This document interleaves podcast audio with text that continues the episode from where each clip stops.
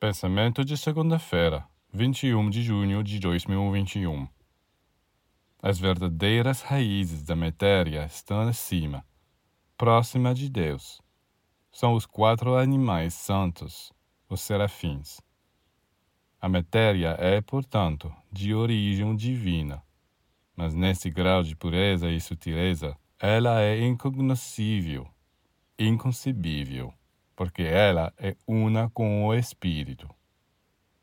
Mas como as descobertas da física estão caminhando na direção de cada vez maior sutileza da matéria, talvez os físicos acabem desenvolvendo aparelhos capazes de observar a estrutura e os movimentos da matéria etérica.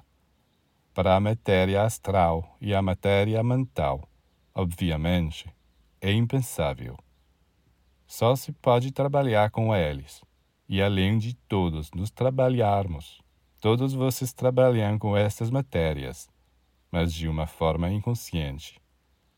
Seus pensamentos, seus sentimentos, seus estados de consciência são processos materiais, mas tão sutis que as projeções ou deslocamentos de matéria que eles produzem permanecem imperceptíveis.